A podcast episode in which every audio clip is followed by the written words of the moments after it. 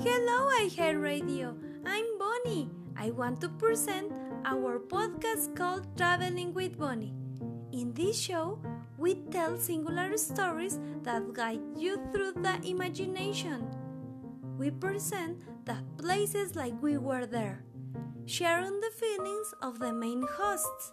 In this case, Bonnie and her friends, Cami and Mostacho. The purpose is to transport you to that place Live the experience of being there without moving from where you are.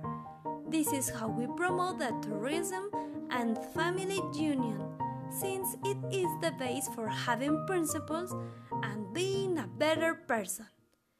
Because in a world with so much technology wrapping us, most of the people are putting aside the humanized relation. So, join us on this sensory adventure.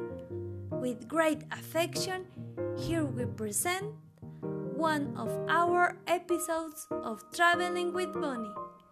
Let's go on a trip together!